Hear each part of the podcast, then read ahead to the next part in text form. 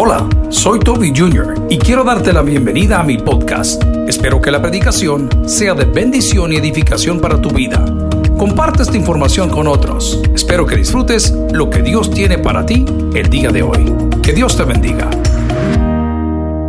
Jehová es mi luz y mi salvación, ¿de quién temeré? Jehová es la fortaleza de mi vida, ¿de quién he de atemorizarme? Oremos al Señor Padre, ábranos al corazón y ayúdanos a entender lo que tu palabra tiene para nosotros el día de hoy. Es mi deseo que mis hermanos y amigos podamos crecer y desarrollarnos a través del conocimiento de tu palabra con toda humildad.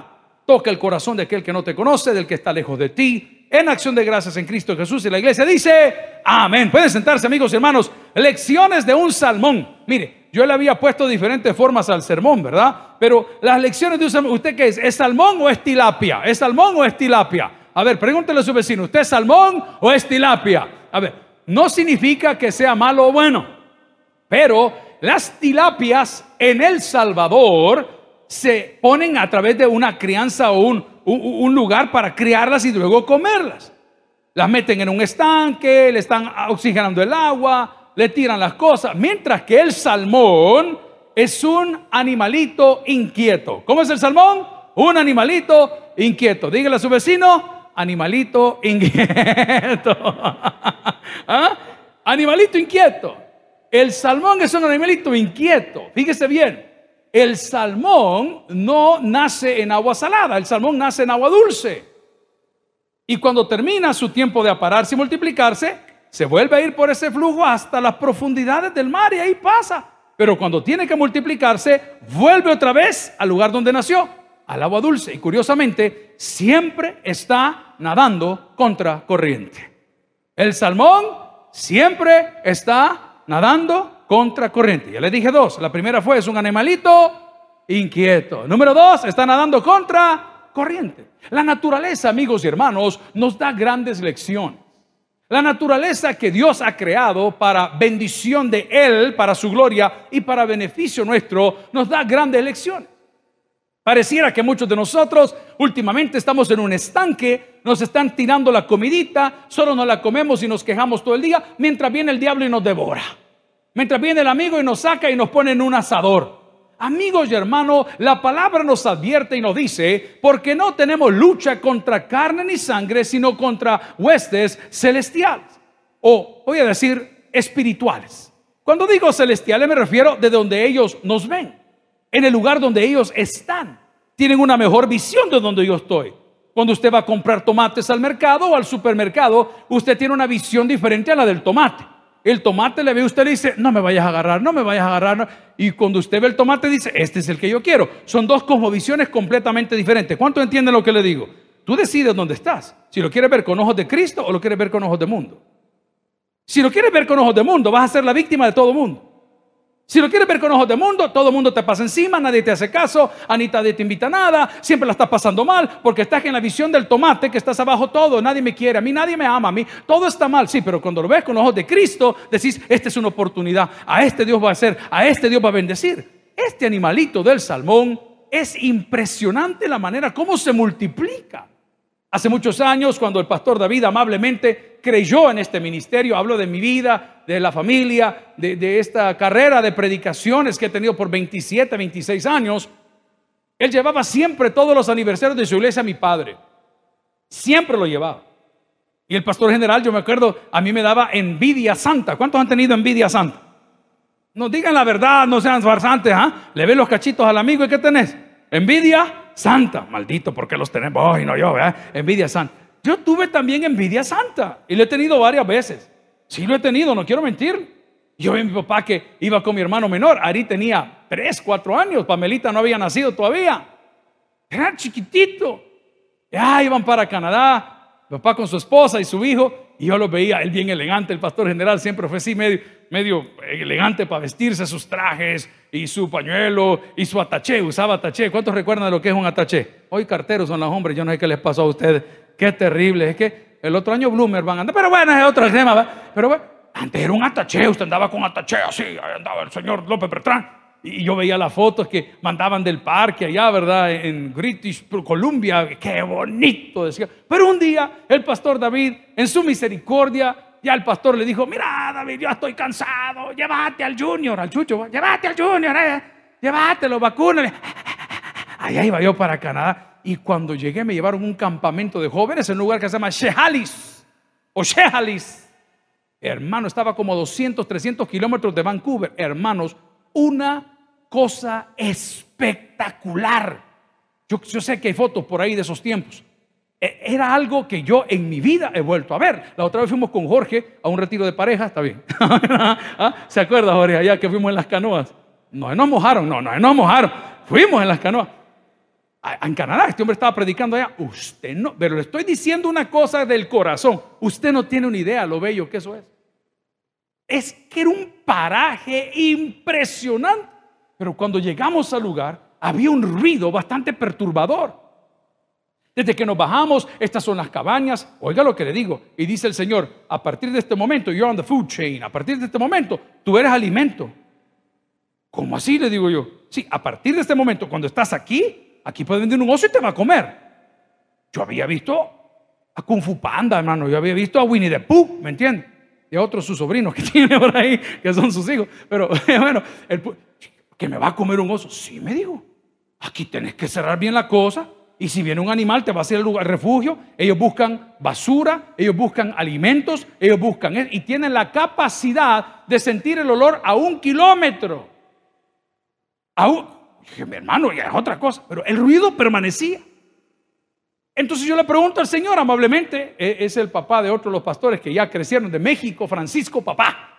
Y le digo yo, eh, hermano Frank, le digo yo, era tamaño, Señor, hermoso, así. Eh, hermano, ¿y ese ruido qué es? Le digo, es el río, me dijo, lo famoso de aquí. Hermano, nos llevan a la parte de atrás del campamento para los que han ido a Montesión, por decir de la cabaña Coinonía, atrás de la cabaña, y voy viendo de primera mano un río que le podría decir sin exagerarle que desde donde estoy parado hasta el Paseo General Escalón de ancho era algo terrible. ¿Y saben qué era el ruido? Las piedras que lleva el río que van golpeando y golpeando. Por eso la piedra de río es como su frente. Toda escalación. sí, la piedra, lisa, lisa. Esa piedra no nació así. Esa piedra tenía sus puntas. Pero por luchar en la vida, ¿eh? por ir en la corriente, ¿eh? ¿qué pasó con la piedra? Bonita, como que es cachetive niño. ¿ah? Chapudito. Y cuando usted va al río, ¿qué se trae? ¿Se trae la fea o se trae la lisa? ¿Qué se trae?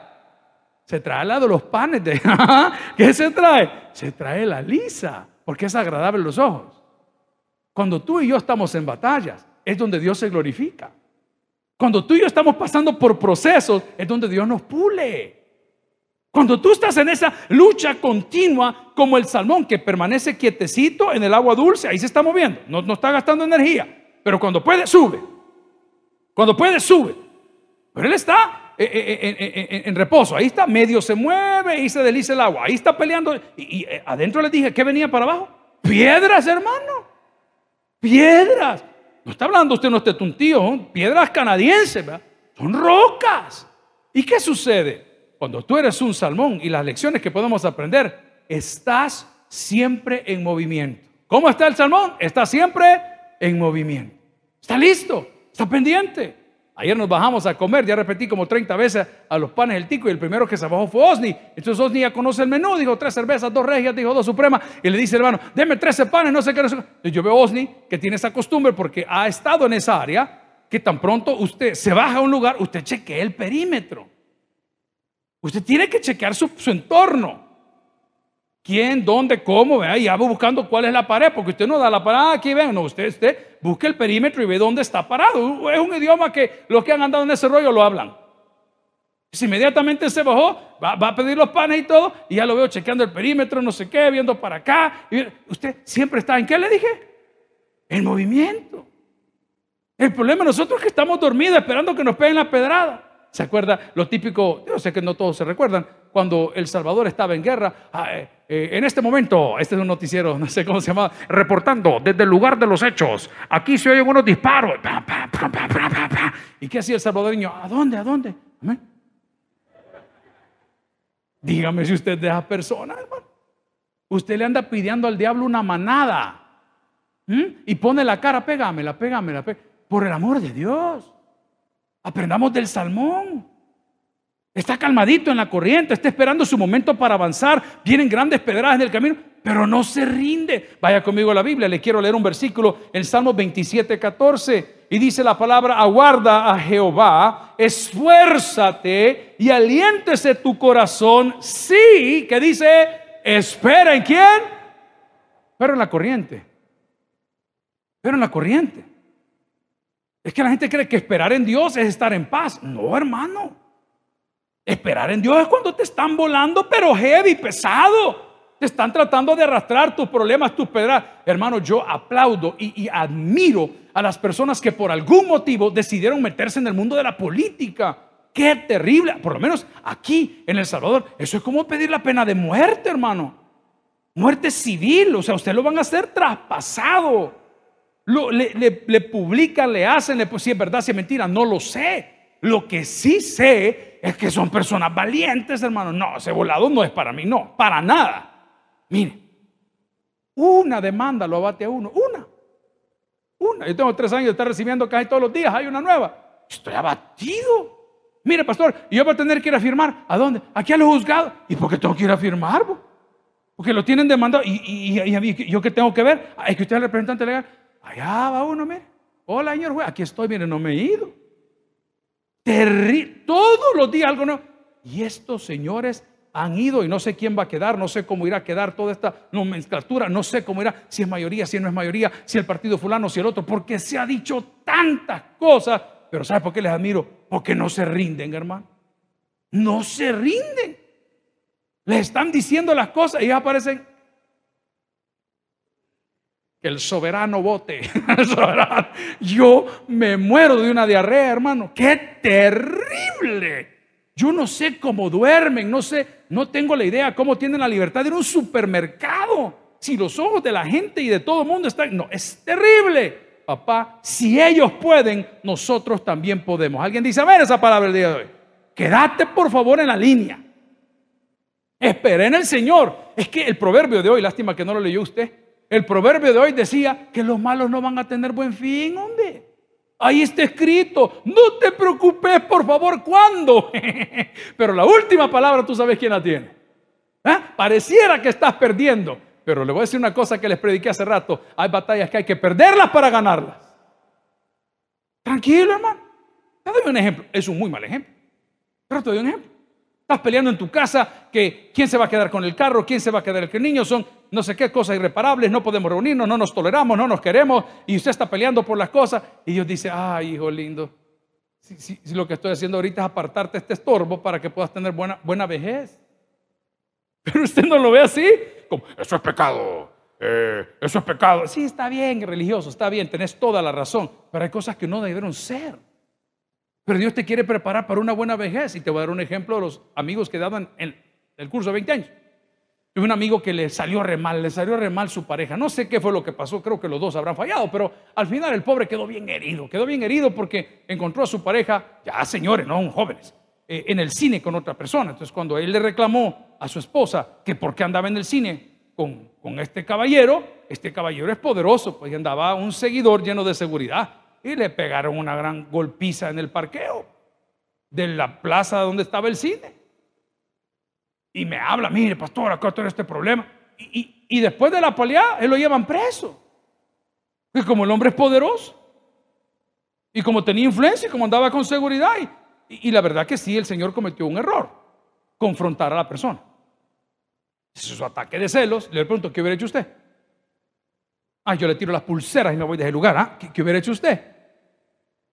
Yo lo muerdo, hermano. Yo no tengo pea. Yo lo muerdo. Me le voy al buche aquí con una mordida. No importa, déle. Pues lo menos la mordida se la lleva. Y terminó preso. Y yo decía, Señor, dame una palabra para él. Venado, me decía el Señor. dame una palabra para él. Y el Señor puso en mi corazón decirle, hey amigo, le digo, dale gracias a Dios, hombre. ¿Cómo va a creer, pastor? Me dijo. Si mire lo que me ha pasado, mire lo que me han hecho, no va, ¿cómo va a creer? Me dijo. Le digo, dale gracias a Dios. ¿Y cómo le va a dar gracias a Dios si además de lo que pasó me penquearon y después me llevaron preso? ¿Cómo va a creer que va a dar gracias a Dios? Papá, ¿podés caminar? Sí. ¿Podés respirar? Sí. ¿Tenés empresa? Sí. ¿Tenés casa? Sí.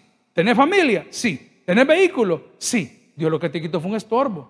Porque si esto te pasa, cuando tengas 70 años, ahí te morís. Ahorita todavía estás en edad que puedes saber que no dependes de nadie sino de Dios. Alguien dice amén esa palabra. Sí, tranquilo, hermano. Es que no te han quitado nada. No te han quitado nada. Voy a decir otra cosa bien fea. Gallina que come huevo. Va, ahí te la dejo. Yo he cambiado. Mm, ¿Cómo no? Bien decía aquella mujer que murió en un avión, que dijo, ¿en qué vuelo nos vamos? En el que caiga, dijo la Jenny Rivera, y se cayó. Qué terrible. Voy al punto. Es que ustedes no saben de historia, hermano. ¿Ah? ¿Qué dijo la Jenny Rivera? La gente no cambia, dice. Solo aprenden a portarse bien. Y ahí la importancia de un nuevo nacimiento en Cristo. Ahí la importancia porque no dije quién tenía la razón del caso que les acabo de contar. Pero voy a ir más profundo porque no es un chambre, es un sermón. Pero voy más profundo para probar lo que te estoy diciendo. Después de todo el relajo, de todo lo que pasó, de todo el lío que se metió y que lo golpearon, que lo metieron preso y que le quitan todo, el hombre queriendo bendecir a sus hijos, estudiando en el exterior, a uno de sus hijos le pidieron un examen para entrar a su universidad. Y le hacen el examen al más joven. Y resulta ser que cuando le hacen el examen, el ADN no era del papá. Fíjate de cuándo lo venían matando. Fíjate de cuándo lo venían golpeando. Y tú dices, Señor, he perdido. ¿Qué? ¿Qué? que, has ganado, no fregues. ¿Cómo vas a creer que has perdido a ese ser tan grosero, tan inhumano, tan, tan poca persona, por el amor de Dios? Si es que somos seres humanos, hermano, por favor no se amargue por disimular cosas que no siente. Mejor trátelas, háblelas, platíquelas, pero no las tape.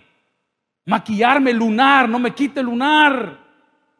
Tengo que mantenerme como el salmón en la corriente. Y te dije, no, si vas a esperar en el Señor, pero eso no significa que no nos van a zamaquear. Eso no significa que no vienen las piedras. No significa que no llegan los osos como en Shehalis a agarrar los salmones que están saltando cuando quieren avanzar. Claro que los hay. Pero ¿qué dice la palabra? Léalo conmigo una vez más. Estamos en Salmo 27, 14. Aguarda Jehová, esfuércete. Y aquí dice, y aliéntese su corazón. Aquí viene lo importante. Fíjese bien. ¿Sabe por qué sobrevive el salmón? Porque el salmón sigue a los de su misma especie más fuertes que él. Por eso sobrevive. Hay salmones débiles. Habemos, existimos cristianos débiles. Por eso nosotros nos congregamos. Por eso cantamos alabanza, los que quieran cantar. Por eso oramos. Por eso leemos la Biblia. Porque muchas veces nuestro corazón se está quedando sin aliento, hermano. Nuestra mamá, que cumplió 80 años el 19 de febrero, hace unos días antes tuvo una caída. Ay, yo mi hermana Patti, que es la que está a cargo de toda la operación, digo, hermana Patti, ya, ya, ya conocemos cómo es esta espiral. Ya lo vivimos la primera vez. Ay, Señor, una vez ya la persona se cayó y le, le duele una cosa y se le va al pecho y después los pulmones y hoy con el COVID y hoy ya sabemos cómo ve el volado. Mire, hermano, yo le decía, en medio de todo esto, hoy me vienen a poner de turrón esto otro. Ratito que usted dice, ¿para dónde agarro? Mire que hay que poner, mire que hay que pagar, mire que las editoriales, mire que los libros del cuaderno, mire que los cuadernos, otra vez, ah, dice usted, santo Dios, yo que soy tu tata, que soy yo, ¿qué, qué, pasa? Aliéntese tu corazón. ¿Cómo se nos olvida? ¿Cuántos jugamos fútbol aquí? ¿Dónde están los de mantenimiento? Les voy a cobrar los uniformes, solo han perdido. Todos los partidos los han perdido. Yo creía en ustedes. ¡Qué terrible! Y yo eh, hasta puse una foto de ustedes ahí. Mi equipo puse yo. ¡Qué barbo! Como con el Firpo, maestro. Nada que ver. Y yo me quedé, ¿qué onda con ustedes? Ayer les pregunté, ¡Hey, a mi equipo! ¿Cómo vamos? No hemos ganado ni uno, me dijo. ¿Ah? Pero todos andan con las calcetas hasta arriba. ¿ah? Aliente tu póngase el uniforme, hermano. Aunque sigan perdiendo, hermano, yo voy a seguir creyendo en usted. Aliéntese tu corazón. El corazón no se puede llenar de vigor, no se puede llenar de alegría, no se puede impregnar de cosas buenas rodeado de gente mala. No se puede. Tiene que rodearse de gente que lo desarrolle. Que gente que lo empuje. Le, pido un favor. Eh, ¿Cuántos son gemelos aquí? Nadie, ¿verdad? Entonces deje de ver a su vecino, no es un problema. Unos colegas me llevaron con una carta al trío y, ustedes que los parieron juntos, le digo que si cada quien es una persona natural, hermano. Aquí tengo dos hermanas. Mis otras dos hermanas, ah, no, hermano, tengo también, no están aquí. Somos diferentes, hermano, y, nos apreciamos y nos aceptamos de, diferente. Dios te acepta como eres, hermano. No te metas en el canasto de problemas del otro. Ay, anda, nosotros no le hablamos a ella, eh, como que de la escuela en tercer grado, por el amor de Dios. ¿No se acuerda cuando damos nosotros? Al que no se aparte, me lo llevo. Al que no se. Así pasaba por toda la avenida, llevándote hasta, allá abajo. El, hermano, si es tu problema, no es el de tu vecino, arreglalo vos, hombre. Pero mantén tu corazón animado. ¿Cómo, pastor? Siguiendo a los de tu especie, voy a decir esa palabra, pero que tienen un don especial. Voy a cambiar la idea y voy a decir, los hijos de Dios seguimos a Cristo. Por eso nos llamamos cristianos. Por eso Cristo se humanizó. Para decirnos que sí se puede para decirnos que Él ya pasó por ahí, para decirnos que Él está por nosotros. Pero te hago una pregunta, ¿a quién estás siguiendo? ¿A quién estás escuchando?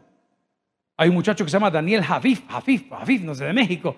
Es como un poeta, yo no sé si, eh, no sé cómo definirlo, pero ese muchacho usted lo escucha tres minutos, papá, y usted viene que quiere conquistar el mundo, ¿verdad? Aquí, cuando es el 28F, vamos a ver, ah, ya usted viene con... Eh, eh, hermano, ese me mandaron un meme matado de la risa. Y a la señora que hace las tortillas chiquitas, usted también va para afuera el 28. Decíame, qué terrible. Aquí les hablan, hermana, aquí en el kibutz, ¿sabe? Qué terrible. Voy al punto. Anímese tu corazón. ¿Con quién, pues? ¿Con quién? ¿Con quién? Dime, yo lo prediqué el domingo. No fue ni una prédica a las 11. Si no la han visto, véanla, por favor. Fue una, una plática que tuve con ustedes y les dije después del día de reposo haciendo notar que el día de reposo es el día que tú estás en la presencia del Señor. Que tú le apartas a Dios. No es que el domingo, no, no, no, el día que tú le apartas a Dios. Y te dije, después del día de reposo, estaba resucitado el Señor. Ya el ángel tenía una palabra para ti, las mujeres que llegaron ahí. Ya Jesús iba delante de ti. Anima tu corazón. Tienes que seguir a las personas que te puedan desarrollar. En este caso, los cristianos somos seguidores de Cristo. Vaya conmigo a otro texto. Busque por favor Deuteronomio 31.8. Recuerde que el salmón es un animalito inquieto que se reproduce y nace en esa agua dulce, luego va a las profundidades del mar, luego vuelve a entrar al lugar dulce donde nació, donde conoce el turf, el territorio, donde sabe dónde está. Ahí se multiplica y luego vuelve otra vez allá para el mar y vuelve a regresar donde estaba. Dice Deuteronomio, si me acompaña, y Jehová va delante de ti. ¿Dónde va Jehová? Va, no me lo busque en su pasado. Eso es algo que yo siempre le estoy diciendo. El Señor va delante de nosotros. A mí me cuesta entenderlo porque tengo problemas que también me ponen así un poco nervioso. Digo, ¿qué hago? El Señor va delante de ti, no está ahí atrás. ¿Qué te pregunta el Señor? Lo voy a decir así. ¿Aprendiste la lección? ¿Aprendiste la lección? ¿A dónde va el Señor? Adelante. ¿Qué está diciendo? ¿Aprendiste la lección? Si la aprendiste, venite. Venid. Pero si no la aprendiste, te la va a repetir. Hasta que aprendamos. Hasta que aprendamos. Así aprendimos a caminar, así aprendimos a escribir, así aprendimos a leer. Dice la palabra en Deuteronomio, Jehová va delante de ti, Él estará contigo, qué linda garantía, no te dejará, ni te desamparará. No temas esta última parte de la que quiero explotar. Ni qué dice, bueno, su talento no lo tiene nadie. Amén. ¿Pero por qué tiene miedo? Mira, hermano, yo he pasado vergüenzas en mi vida. Vergüenzas cristianas, o sea, tal vez aparte de la otra vergüenza, pero esta vergüenza, vergüenza. Cuando uno cree que es todo y uno no es nada. Me invitaron a Nueva York y me dijeron, pastor, tenemos una campaña eh, para que venga a predicar y, yo en los años jóvenes, recién graduado del seminario, creyendo que lo conocía todo y que yo era el teólogo de teólogos y el gran buzo en la palabra, que nada que ver.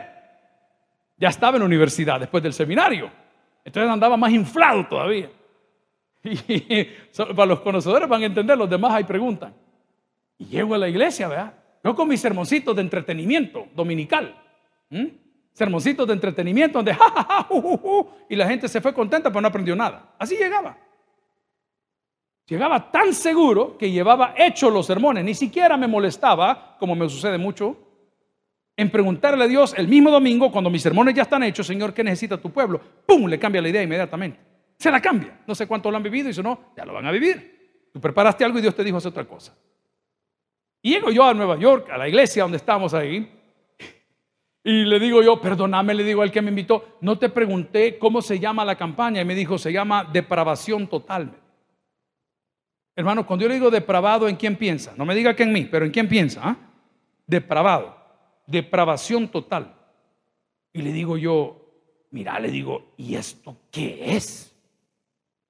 No parte de la depravación total, me dijo, la inhabilidad del hombre para llegar a Dios por sí mismo, ni por medio de la religión, sino que adivinen quién iba antes de su servidor el doctor Miguel Núñez.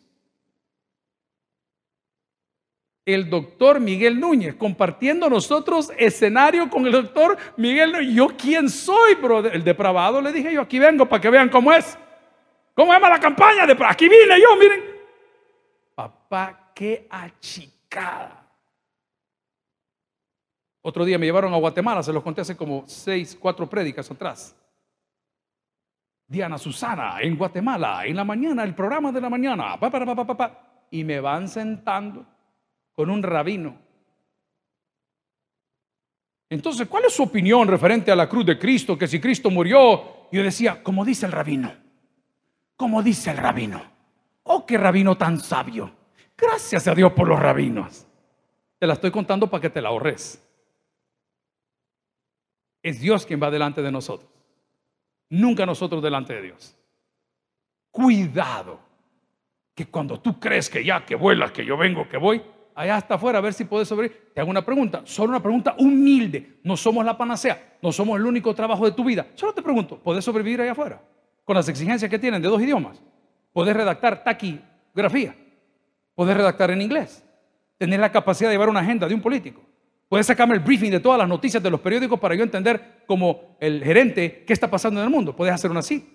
Puedes tomar una llamada en inglés. Puedes hacerlo. Puedes sobrevivir. Ahí se contesta usted solo. Usted contéstese.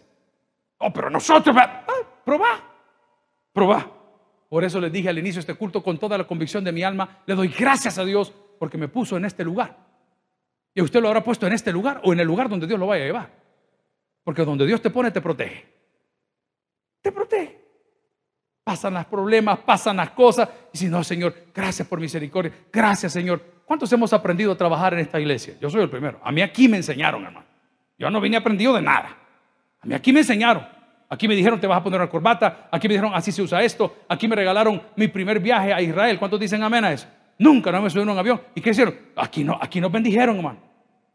Aquí nos llevaron al primer hotel a comer en alguna Navidad, en algún evento. Aquí nos llevaron, hermano. Aquí nos enseñaron, mira, cortate el pelo, el Jorge que siempre anda regañando a la gente, ¿verdad? Pero métete la camisa, ponete el pantalón, hacete para acá, ponete. Aquí aprendimos todos, hermano, todos. Hay unos que no han aprendido todavía, pero no nos vamos a dar por vencidos. A lo que quiero llegar, amigo y hermano, es que no te intimides. No te intimides. El salmón está peleando contra la corriente, está peleando contra las piedras, está peleando contra sus depredadores naturales, el oso, los animales y luego el hombre que está esperando que en el salto, que él va a ir contra la corriente, ¡guau! Lo agarra. En el salto lo agarra. Tú tienes planes, tú vas para adelante, de repente el animalito saltó y, te descontrolaste. ¿Por qué? Porque no, estás intimidado, tienes miedo. ¿Miedo de qué, hermano? Quiero definirte algo que me está costando entender. La ley está a tu favor. La ley está a tu favor. O sea que cuando algo te suena y te mandan a llamar, no se preocupe, hermano la ley se va a encargar que se haga justicia. A mí, no, no, yo no dije eso. La ley se va a encargar que se haga justicia. ¿A quién? Al justo. No, pero mire cómo le pasó a fulano. Usted no se preocupe, que Dios tiene un propósito. Pero la ley no está para molarlo. La ley no está para golpearlo y condenar. No, no, no. La ley está para que se haga justicia. Cuando usted le ponen un fiscal a que lo esté señalando y diciendo que el, el fiscal no está en contra suya. El fiscal solo quiere que se haga justicia. Entonces no se intimide. Usted va a escuchar como yo escuché la corriente de ese gran río, las piedras sonando. Cuando llegué ahí a Cana, digo, wow, qué impresionante. ¿Y por qué me va a dar miedo? Vea lo que dice Deuteronomio, por favor. Y Jehová va delante de ti. Él estará contigo. Coma, no te dejará, no te desamparará No temas, ni qué dice. ¿Alguien recibe esta palabra el día de hoy? Lecciones de un salmón. Vamos aterrizando que el tiempo se acaba. Podemos decir también que para poder ser un buen salmón o andrómeda de la, de la especie que ellos son, ellos nacen en agua dulce.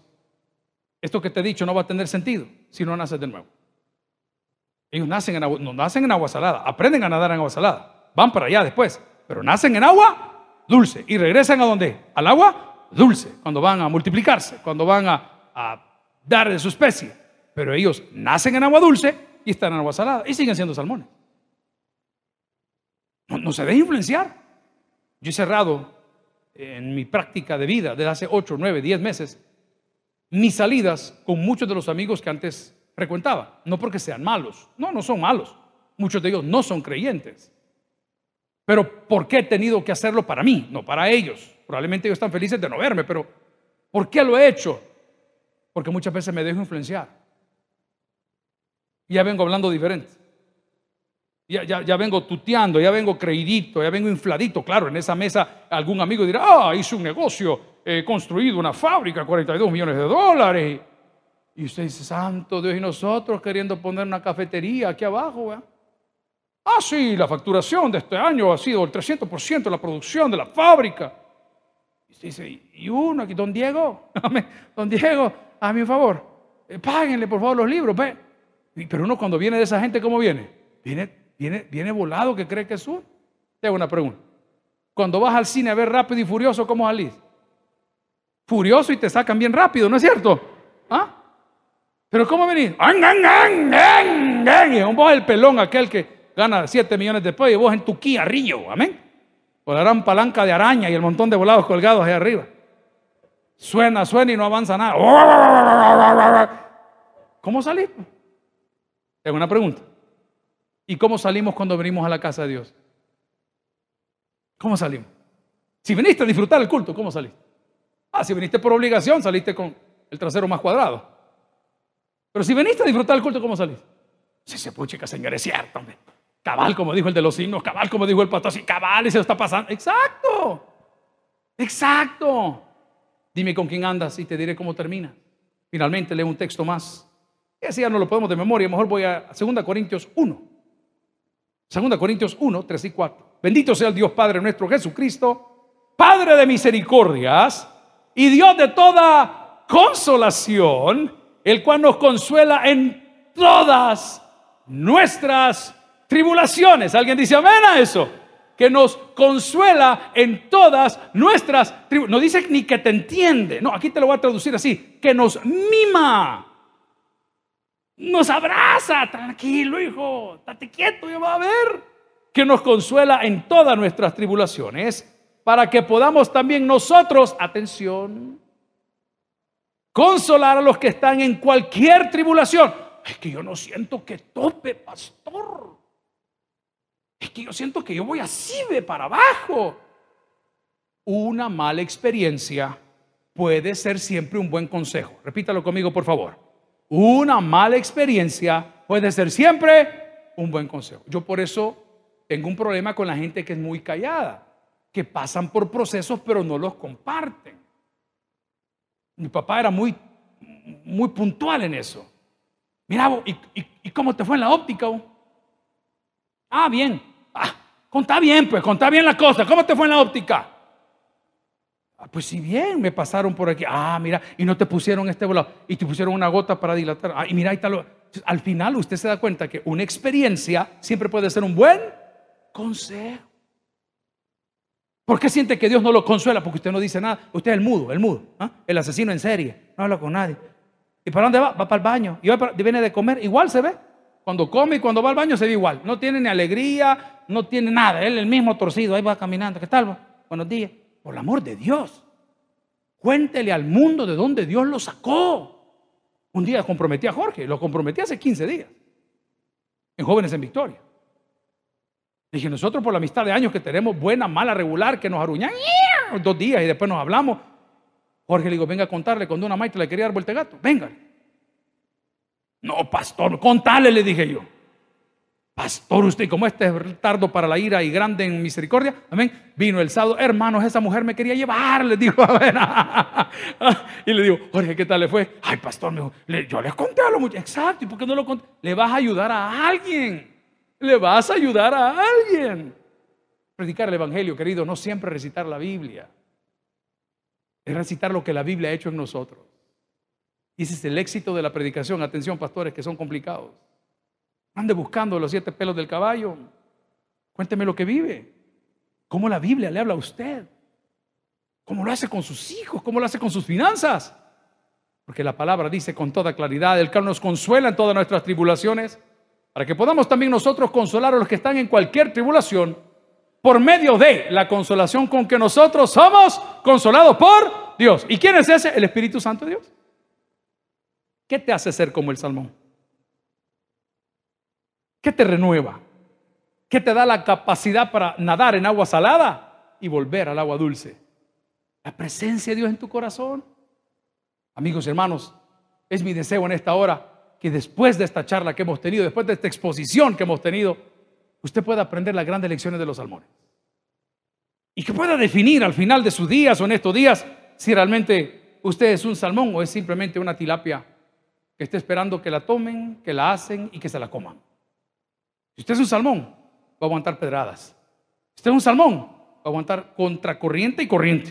Si usted es un salmón, usted puede nadar en cualquier tipo de agua. Si usted es un salmón, usted va a ser una persona inquieta. Si usted es un salmón, va a seguir a la persona que conoce, que conoce que te puede guiar, en este caso Cristo. Si usted es un salmón, usted permanecerá fiel hasta que Cristo venga. Termino diciendo, el que tiene oídos para ir que oiga, vamos a orar. Bendito sea tu nombre, Señor. Gracias por esta hora. Gracias por los testimonios, gracias por la reflexión, por las alabanzas. Gracias por cada uno de mis compañeros. Suplico, Señor, el día de hoy que tu presencia nos pueda acompañar en el resto de la noche, en la administración de fe, en los sermones que se estarán transmitiendo en radio, en televisión, en internet. Pedimos perdón por nuestra falta, sabemos que somos imperfectos. Señor, hoy hemos querido discutir algo interesante, esas grandes enseñanzas de un pez tan maravilloso como es un salmón. Y tomamos el Salmo 27 para poner un punto de partido, cuando decía, Jehová es mi luz y mi salvación, ¿de quién temeré? Jehová es la fortaleza de mi vida, ¿de quién he de atemorizarme? Cuando se juntaron contra mí los malignos, mis angustiadores y mis enemigos para comer mis carnes, tropezaron y cayeron.